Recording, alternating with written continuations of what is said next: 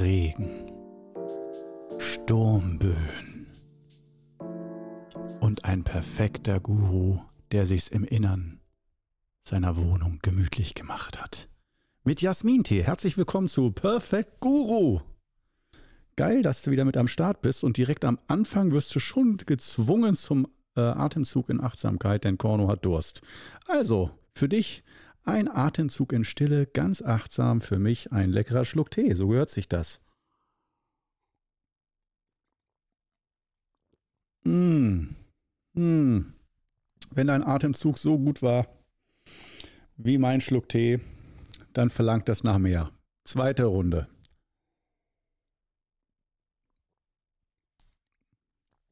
Oh, orgiastisch. Genial.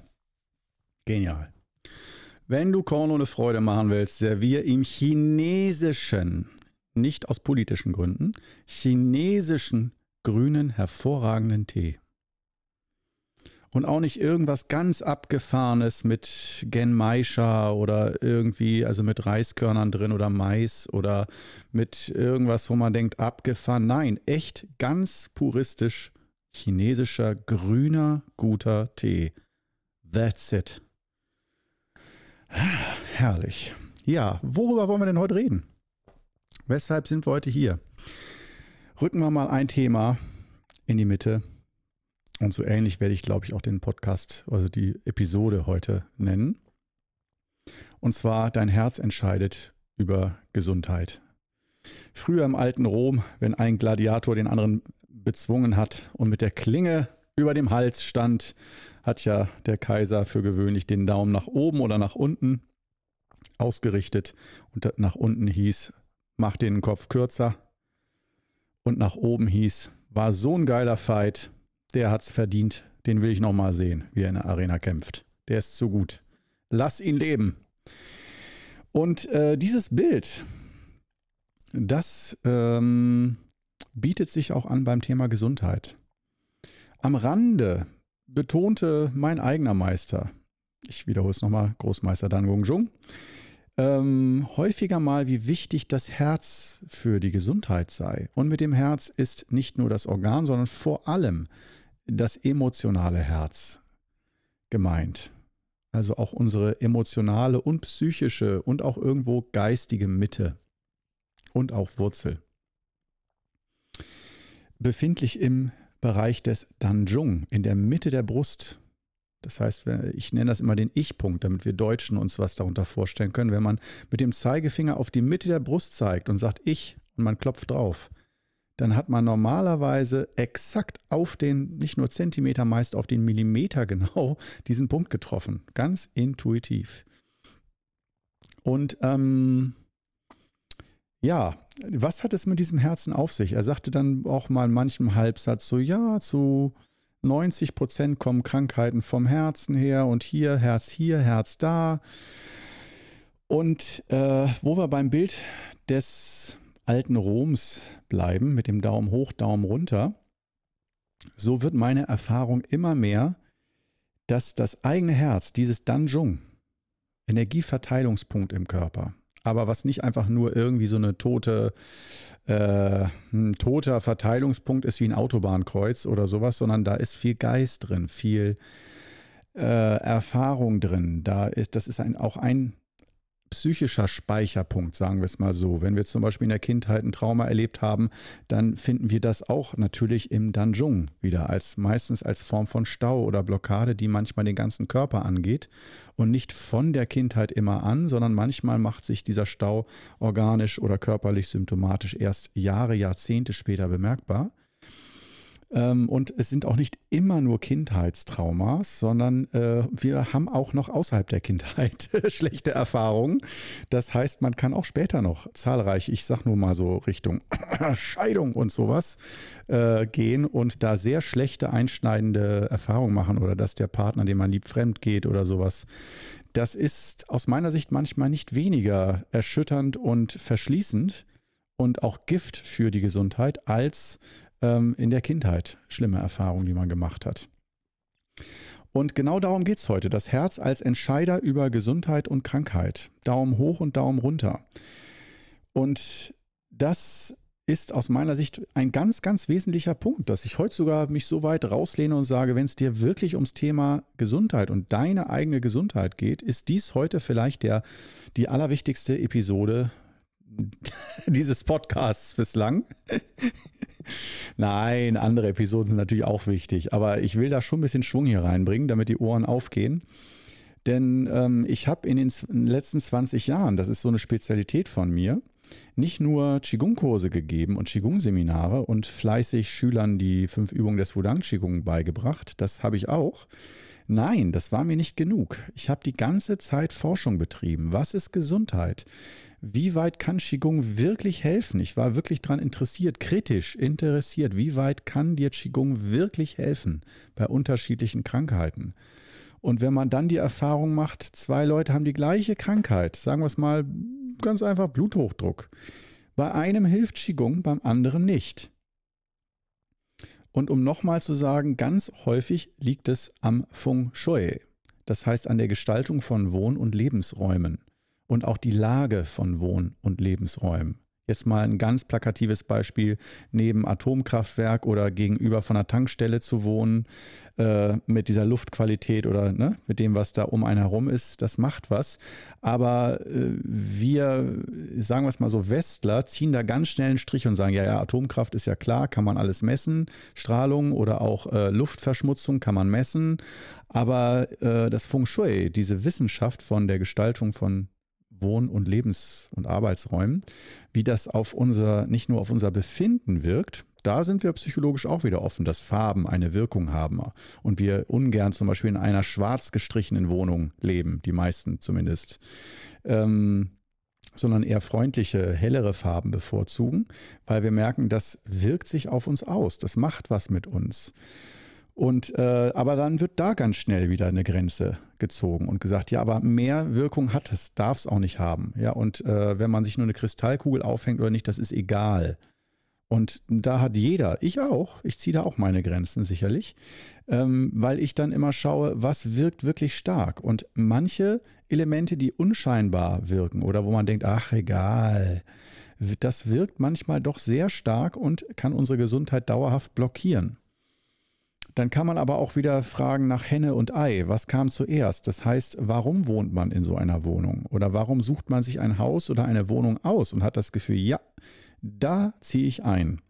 Manchmal vielleicht aus Zugzwang, manchmal aber vielleicht auch aus äh, einem Gefühl von, ja, hier fühle ich mich wohl, hier, das riecht nach Zuhause, das ist, ja, hier soll mein zukünftiger Ort sein, an dem ich lebe und oder arbeite. Und ich will es nicht zu lange machen, aber äh, Feng Shui hat aus meiner Sicht eine sehr stark unterschätzte Wirkung. Und viele, die Qigong anfangen oder auch andere Gesundheitsmaßnahmen, Ernährung umstellen, ist ja eine der häufigsten Geschichten. Diäten machen, Sport machen, sich bewegen, sich irgendwie in jeglicher Art und Weise gesünder verhalten. Das damit kommt man sicherlich auch ein paar Schritte weiter, aber ich bin immer daran interessiert, wenn man so Maßnahmen ergreift, der Reihe nach. Und es wird aber nicht besser mit der Gesundheit. Dann ist mein Interesse geweckt als Forscher, dass ich denke, okay, was ist hier los? Was stimmt hier nicht? Und noch einmal als Fazit, sehr, sehr oft ist es die Gestaltung der Wohn- und Lebensräume, und ähm, wenn du jetzt denkst, oh, ja, wie soll ich das jetzt herausfinden, ob das bei mir der Fall ist, dann geh auf YouTube. Dort habe ich dir einen kostenlosen, frei zugänglichen Tag und Nacht 24-teiligen Feng Shui Kurs hochgeladen im Qigong Club. Du gibst einfach ein Qigong Club ins Suchfeld und dann neues Wort Feng Shui Anfängerkurs oder Feng Shui Kurs. Dann kommst du zu diesen 24 Teilen. Das ist ein Kurs, wo ich sagen würde, wo ich schon echt ein paar Mal überlegt habe, Mensch, da kann man auch 200 Euro für nehmen, für so einen Kurs, für so einen Videokurs. Denn das ist nicht einfach nur eine Zusammenfassung, eine theoretische, was Feng Shui so ungefähr ist, sondern wirklich eine praktische, nachhaltige Schritt für Schritt Anleitung. Du wirst wirklich an die Hand genommen, wenn du keinerlei Ahnung davon hast, aber dir unsicher bist, ob und wie viel an deinem Feng Shui hängt. von deinem Ungleichgewicht oder deinen gesundheitlichen Schwierigkeiten. Und ich habe mich sehr viel über auch 20 Jahre, genauso lang wie mit Qigong, auch mit Feng Shui beschäftigt und habe auch von meinem Qigong-Meister sehr viel darüber gelernt. Der ist auch Feng Shui-Meister. Das wird nicht so getrennt in China. Häufig nicht getrennt. Nicht jeder Qigong-Meister ist Feng Shui-Meister, aber viele Qigong-Meister bekommen im Laufe ihrer Ausbildung sehr viel davon mit, weil da das ist einfach Energielehre, Energieforschung, sei es im Körper, innen oder außen in der Landschaft oder auch in Wohnhäusern oder Lebensräumen, bis hin zu Landschaften, Gärten und so weiter. Und ähm, es sind die gleichen Prinzipien, die da wirken. Deswegen äh, wird da manchmal nicht unterschieden zwischen Qigong und Feng Shui. Und ähm, ja, das ist, wäre sozusagen der, der erste Schritt. Und ich weiß, das ist ein Aufwand. Aber jetzt mal als kleine Faustregel, als erste, die ich dir empfehlen würde. Ähm, probier's, wenn du völlig unbedarft bist und Probleme hast, gesundheitlich, psychischer Art, wie auch immer, würde ich sagen, fang immer mit den fünf Übungen an. Mach die.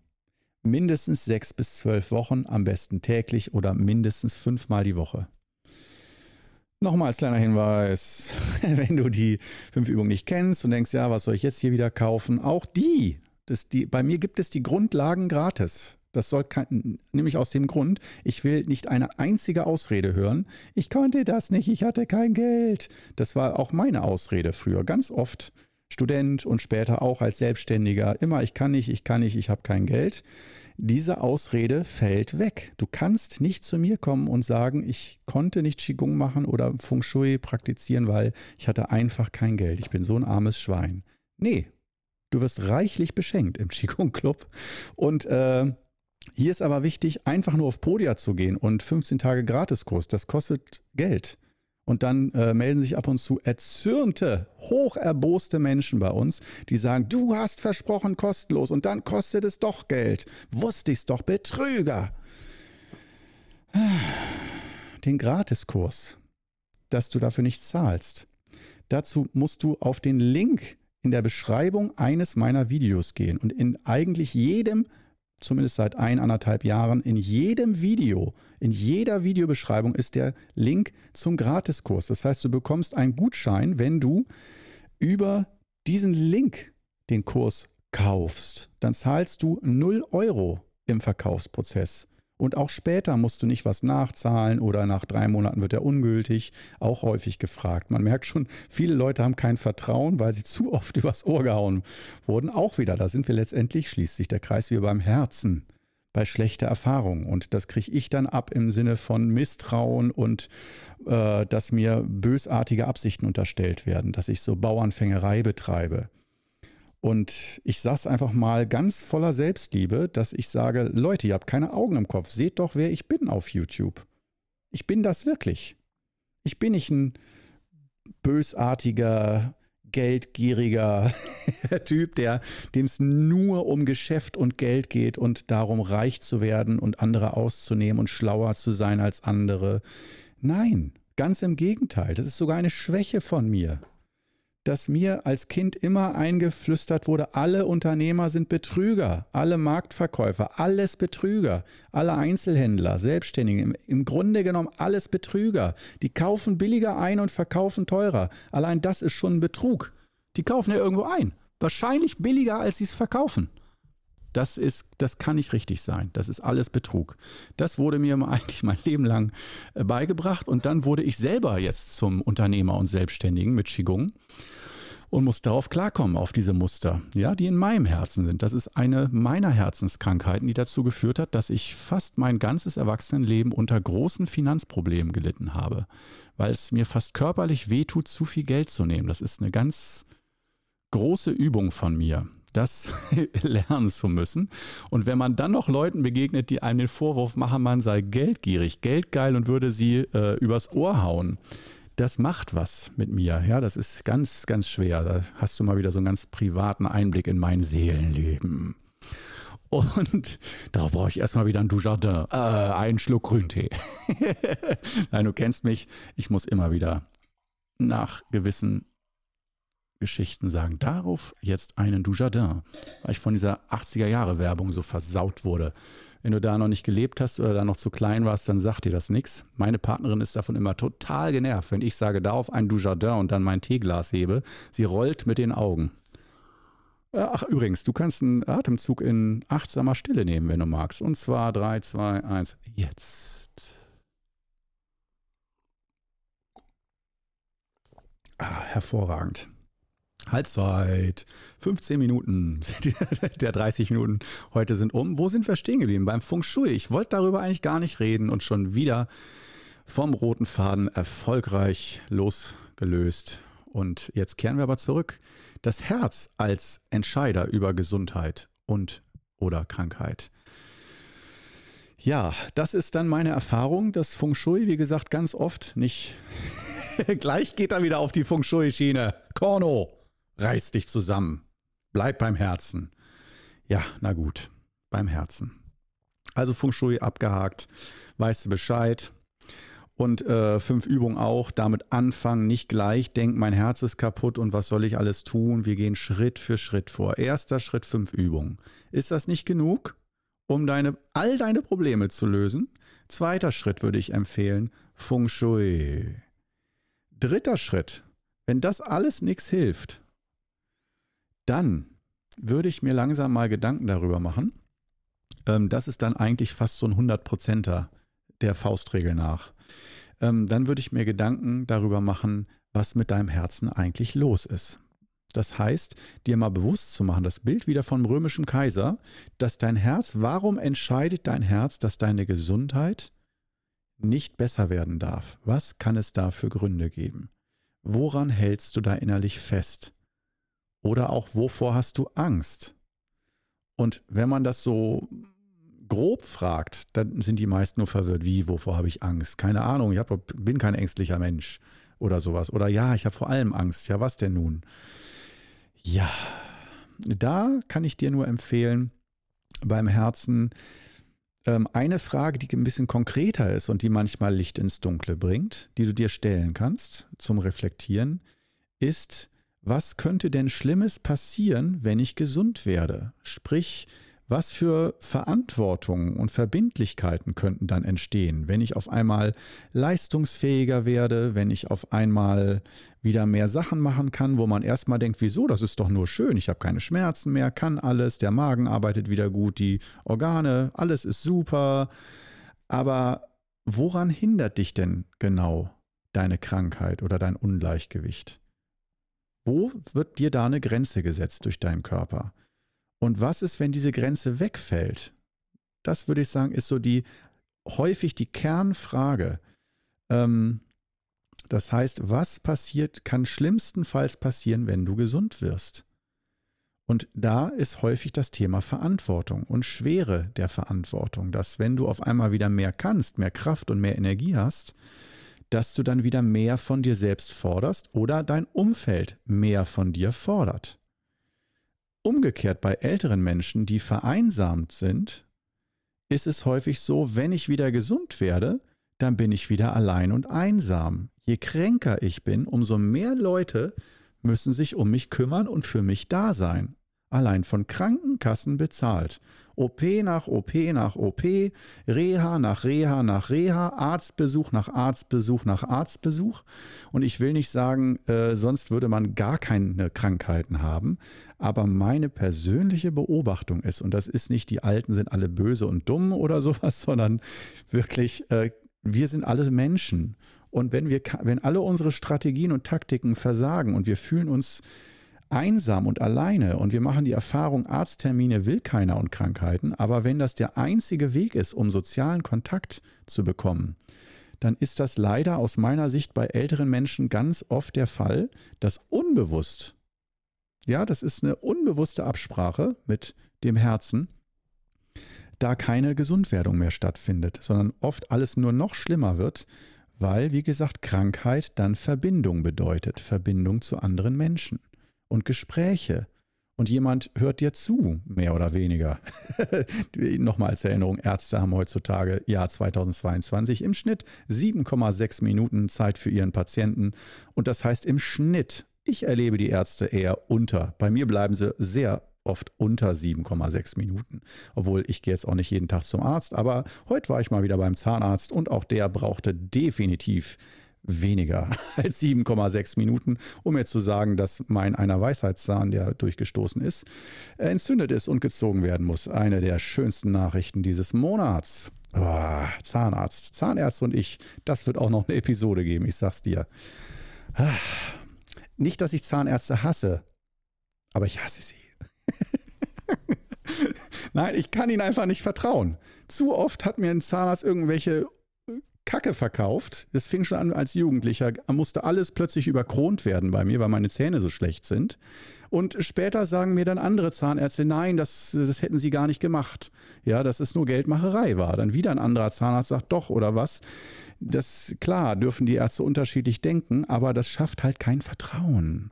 Vertrauen ist aus meiner Sicht ganz wichtig beim Heilungsprozess. Und da sind wir wieder beim Herzen. Das Vertrauen, was dann oft fehlt. Und äh, ja, wir haben jetzt leider noch neun Minuten, aber das Thema ist ja schon auf den Tisch gepackt. Das heißt, ähm, ich würde nochmal zur entspannten Natur äh, dieses, äh, dieser Folge äh, sagen, richte deinen Blick nicht als erstes aufs Herz ist vielleicht nicht schlecht zu reflektieren, wer bin ich, wie fühle ich mich und so weiter, was kann mir meine Krankheit sagen, dass man Krankheit auch als Kommunikation sieht. Da gibt es ja diesen Klassiker von Rüdiger Dahlke und Torwald Detlefsen, Krankheit als Weg und Krankheit als Symbol. Das habe ich mir auch früher reingezogen. Ich würde das nicht 100% so unterschreiben wollen. Also ich bin kein großer Fan heutzutage mehr von diesen Büchern. Aber sie können einem doch noch manchmal den Blick äh, öffnen, dass äh, das nicht genauso stimmt, wie Sie es da in dem Buch schreiben, aber doch grundsätzlich der Körper mit uns kommuniziert. Und die Körpersprache, und damit meine ich jetzt nicht Gestik und Mimik und Körperhaltung, sondern wie der Körper mit uns kommuniziert, wenn was im Ungleichgewicht ist, zu viel Stress oder Überforderung oder oder, das ist langfristig häufig die Krankheit. Dass da plötzlich Dinge nicht mehr funktionieren und wenn man sich damit auf gewissen Ebenen auseinandersetzt, dass man da häufig Besserungen erfährt. Aber dafür braucht man ein bisschen Klarheit und ein bisschen Reflexion und ein bisschen Zusammenhänge erkennen. Wer bin ich? Wo stehe ich? An welchem Platz in meinem Leben und in meiner Familie und äh, am Arbeitsplatz und so weiter. Und das Herz ist, wir bleiben wieder bei diesem Bild des römischen Kaisers aus meiner Sicht, darüber habe ich auch neulich ein Video gemacht auf YouTube, ist aus meiner Sicht wirklich der letztendliche und größte Entscheider. Der ist, das Herz ist Chefin, Chef.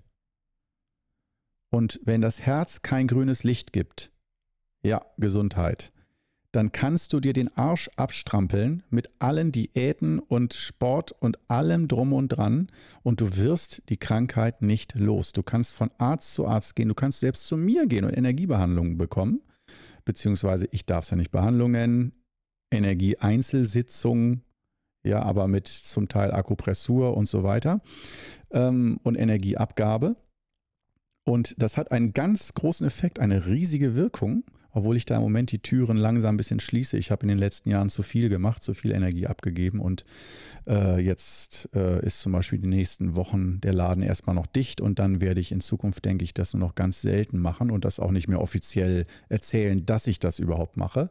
Es ist ultra wirkungsvoll, aber ich bin da meist der ganz große Verlierer bei den Geschichten.